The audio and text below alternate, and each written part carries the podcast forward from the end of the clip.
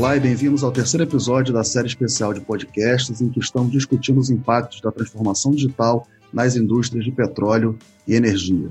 Hoje vamos nos aprofundar mais no tema da computação em nuvem, das aplicações de inteligência artificial e conversar também sobre o cenário de inovação um setor cada vez mais regulado.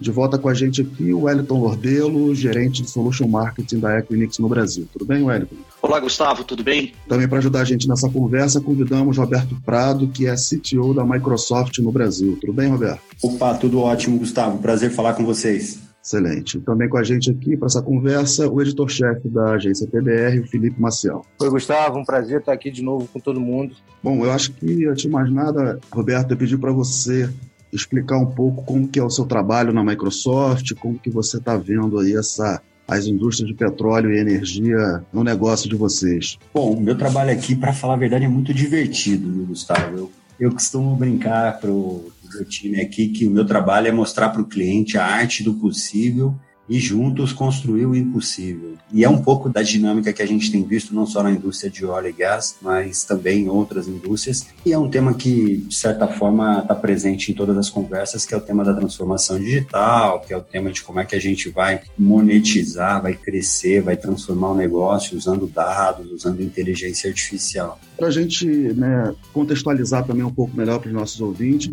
hoje vocês estão vendo tendências do mercado na área de óleo e gás e de energia, especificamente aqui no Brasil. Sim, sim. Tanto, vamos separar óleo e gás e energia, né? As empresas de energia, eu tive há pouco tempo fazendo algumas apresentações para algumas delas, também estão muito interessadas e a gente basicamente tem, tem dividido em quatro pilares, né? O primeiro deles é como é que a gente ajuda essas empresas a otimizar a sua operação.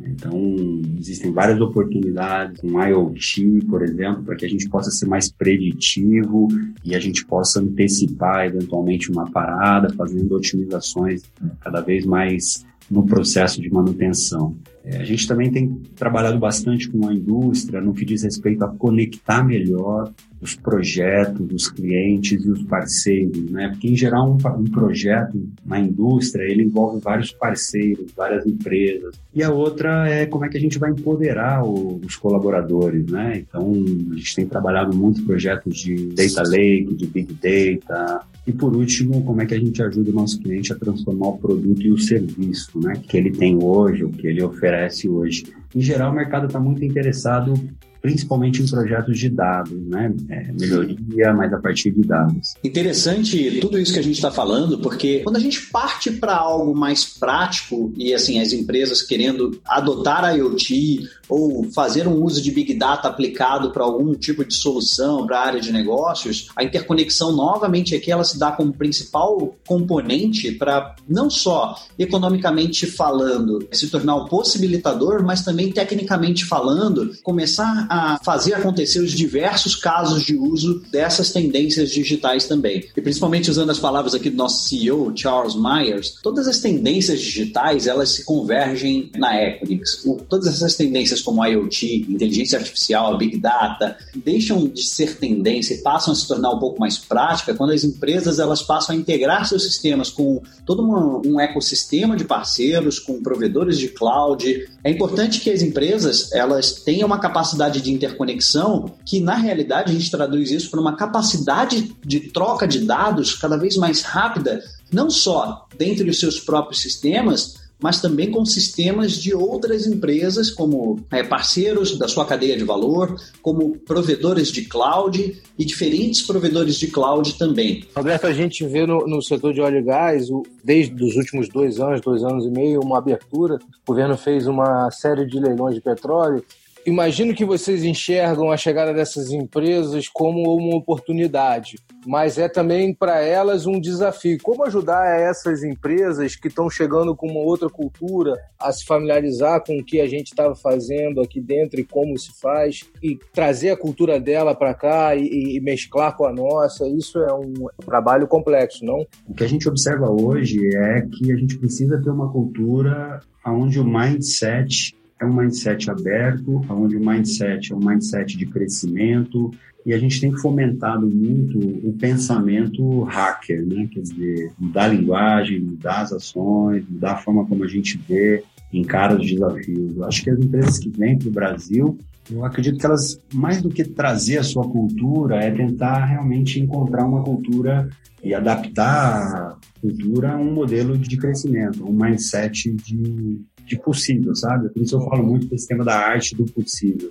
É, quando eu tive na Petroti, que eu falei no evento é, do setor, foi muito legal, porque eu pude mostrar um pouco do que a Microsoft aprendeu e quais são as lições, né? quais foram os acertos, quais foram os erros. Né? Começa pela liderança. Uhum. Começa pela liderança.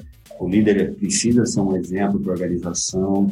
A transformação digital é uma jornada, né? não é um projeto da TI, como algumas empresas podem achar, não, esse é um projeto da TI. Não, não é um projeto da TI, é um projeto da empresa. Né? Tem que ter a liderança puxando essa agenda. Acho que mais que nunca, eu fiquei no, no evento, no Petrotic, eu fiquei surpreendido com as soluções, com os projetos e com a presença de IoT massivamente. Então, realidade mista, IoT, inteligência artificial, uso de drones, todas essas discussões passaram assim de uma forma muito natural, com várias empresas apresentando casos de sucesso. No final, eles trouxeram startups, quer dizer, é uma indústria que está fervendo, né? Do ponto de vista de oportunidade. A gente pode fazer coisas incríveis, né? ainda que tenha um desafio de conectividade aqui e ali, mas com IoT, com sensores, a gente pode fazer coisas incríveis. Com realidade mista, com HoloLens, a gente já está fazendo projetos com HoloLens para manutenção. Isso já é uma realidade, né? Algumas empresas já a própria empresa brasileira aqui, Petrobras, já vem experimentando aí algumas coisas. Essa aplicação que vocês estão fazendo de com o HoloLens,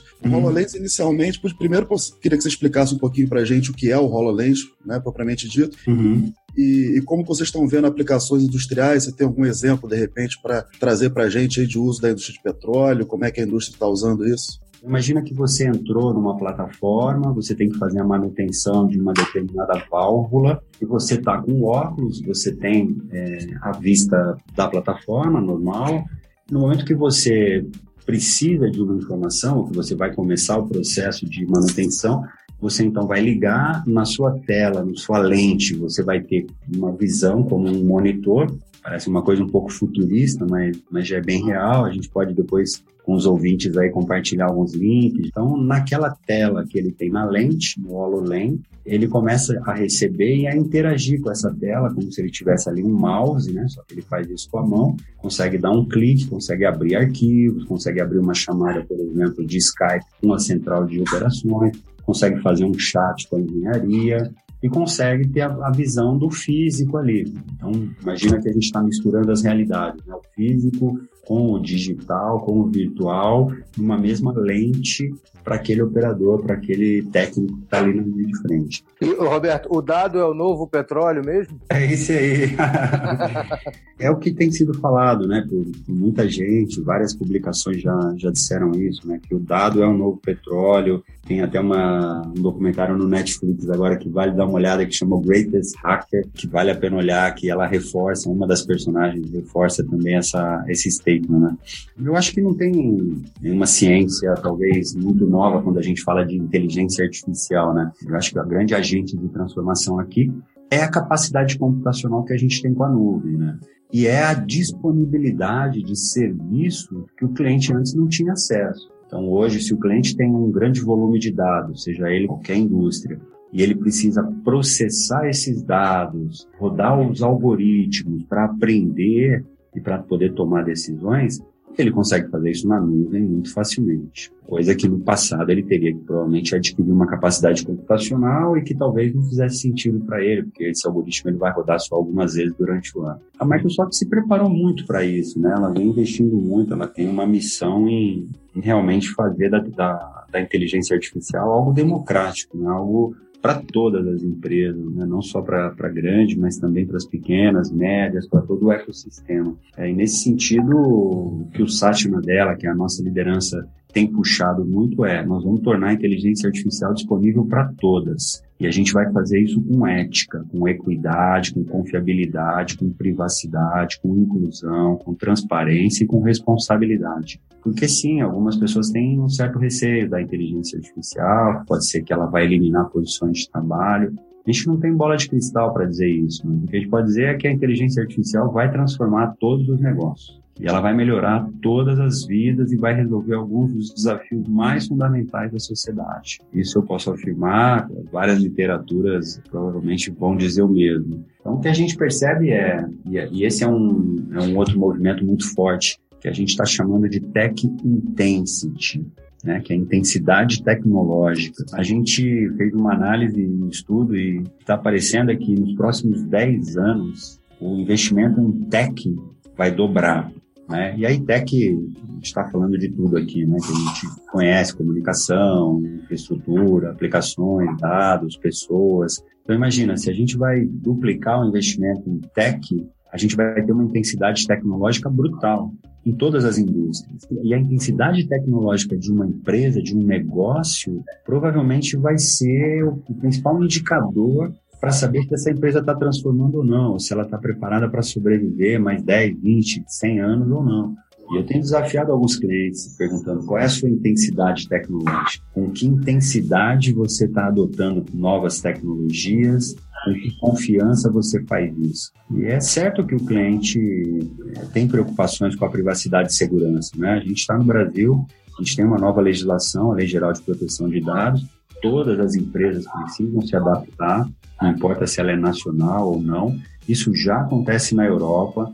Então, quando o cliente decide colocar um dado na nuvem, está absolutamente compliance com a Lei Geral de Proteção de Dados. Ele só precisa entender como fazer isso, como tirar proveito disso. Eu acho que essa é a discussão, é, talvez hoje está sendo mais, diria, debatida, né, que é o tema da Lei Geral de Proteção de Dados. Como é que eu vou garantir que os dados estão protegidos, que eu atendo todos os requerimentos, que eu não estou exposto, né, que meu cliente não está exposto, que os dados do meu cliente não estão expostos. É importante que esse ponto sobre os governos estarem levando cada vez mais a sério essa questão da proteção dos dados, principalmente criando algumas regulações e, e, e medidas de proteção para cada uma das regiões no mundo. A gente vê, por exemplo, na União Europeia o GDPR, o Brasil caminhando com a Lei Geral de Proteção de Dados. A gente vê que assim a importância que os governos têm dado a isso, exatamente para proteger a sua população sobre vazamentos de dados, assim, ela ajuda de um lado, mas obviamente a responsabilidade continua sendo da empresa que vai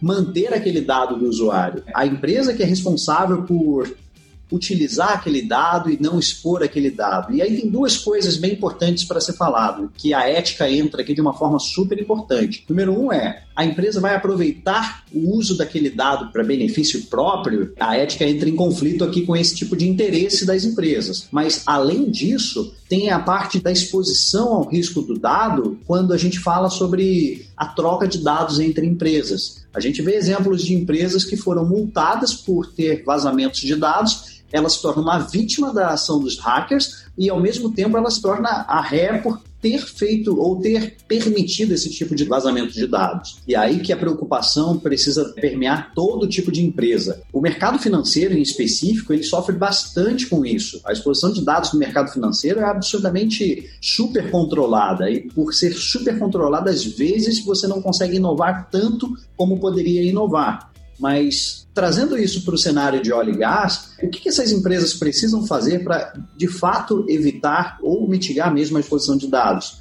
O que muitas empresas passam a utilizar serviços de cloud ou usar o meio de acesso que é a internet, a internet é um meio público e, por ser um meio público, ela já expõe bastante toda essa questão da troca de dados. E essa exposição não é vital para nenhum tipo de sistema que contém dados sigilosos ou dados que precisam estar em ambientes seguros. Por mais que se utilizem técnicas de criptografia, alguma coisa pode vazar daquele dado que pode comprometer uma empresa. Novamente, a interconexão aqui entra como um principal componente de substituição da internet, nesse caso, exatamente para minimizar ao máximo a exposição de dados em um ambiente público. A troca privada de dados entre empresas ela se torna vital, ou seja, tem que ter um mindset interconnection first, ao mesmo tempo que se tem um mindset cloud first. E aí, quando a gente fala dos principais casos de uso que antes seriam impossíveis, porque os times de segurança da informação das empresas possivelmente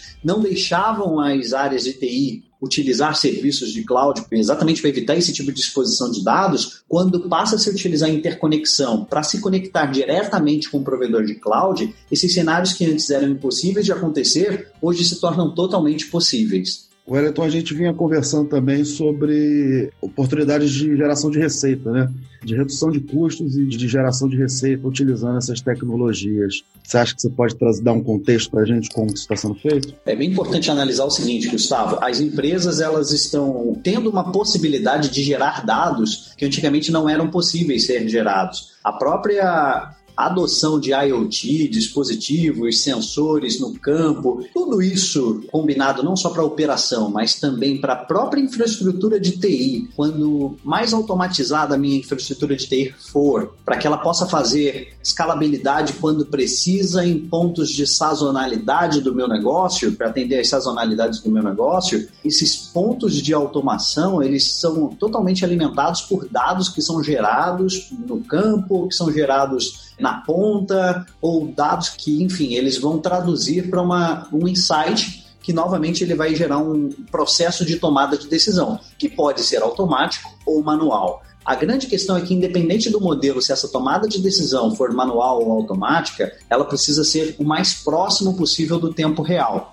que é onde tem o valor agregado para o negócio. Isso a gente está falando de uma forma genérica que se encaixa para qualquer tipo de setor no mundo. Não existe uma receita de bolo. Voltando para o assunto da largura de banda, obviamente aqui a gente pode traçar um paralelo que quando as empresas utilizam, por exemplo, soluções como rede MPLS, elas precisam desenhar de uma forma muito bem cirúrgica cada uma das pernas do MPLS, porque isso influencia diretamente no custo mensal que a empresa vai ter para uma operadora de telecom. Redes MPLS são redes que foram feitas para que as empresas pudessem contratar isso como um serviço de uma operadora de telecom, em que ela faz a comunicação entre as filiais daquela empresa num único contrato de telecom e ela garante pelo menos uma determinada velocidade para cada uma das pontas, a gente chama isso no MPLS de perna, e uma determinada latência caso a operadora ela consiga entregar isso. A MPLS ela tem por característica técnica concentrar todas as conexões em um único local. E aí você imagina, por exemplo, uma empresa multinacional que tem a matriz nos Estados Unidos e coloca o ponto concentrador em Houston, por exemplo, mas ela tem filial entre São Paulo e Rio de Janeiro,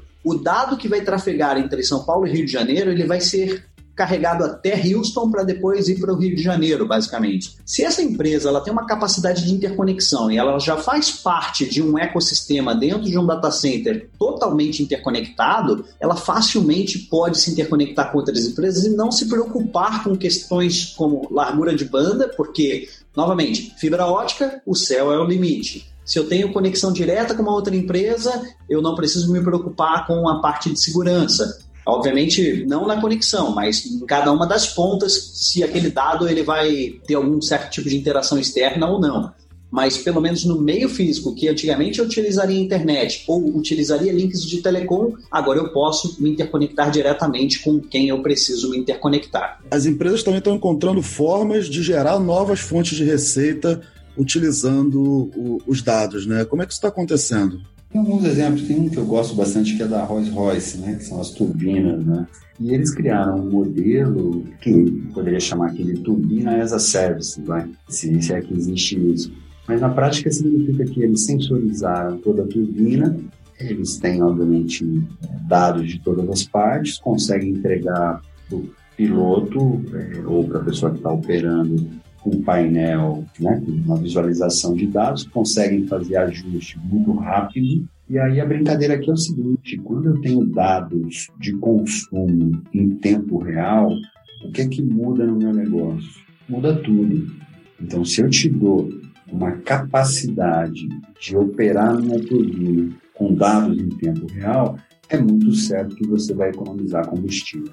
É isso que a gente vê nesse caso da, com a indústria da, da, aviação. Cada vez mais a gente vê que as soluções elas são customer success. Né? Quer dizer, quando o cliente está usando e está tendo impacto, ele quer pagar nessas condições. Ele quer pagar mais pelo ativo, né? E, e, depois tentar resolver ele mesmo com aquele ativo que ele adquiriu. Ele quer que o fornecedor do ativo, que no final pode ser uma turbina, pode ser qualquer outro equipamento, traga, na verdade, um serviço. Eu acho que a gente pode ir encaminhando para encerrar. Eu queria perguntar se mais alguém quer deixar, Roberto, quer deixar uma mensagem final aí? Não, é só reforçar o comentário inicial. Eu acho que a gente está vivendo um momento de fato onde é possível transformar, é possível fazer, é possível rever um processo, né? Eu acho que vários processos que a gente tem hoje as empresas utilizam, eles foram feitos, e quando eles foram feitos, provavelmente existiam outras restrições.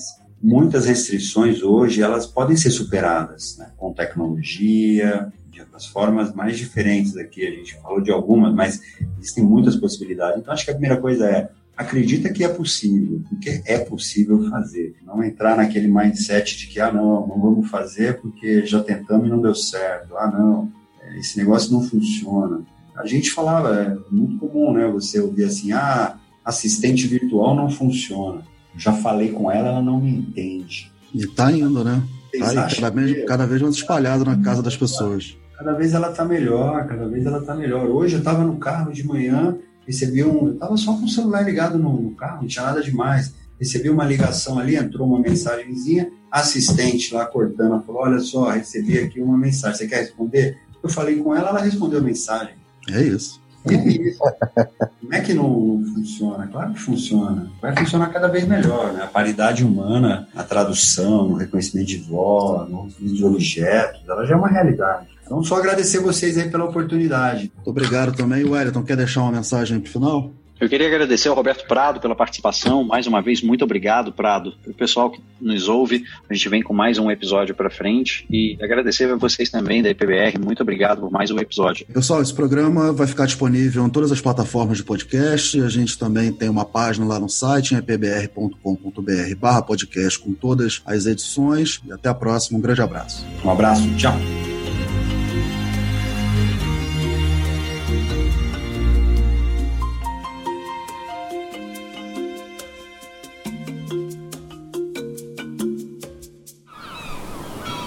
Este podcast foi editado pela Maremoto.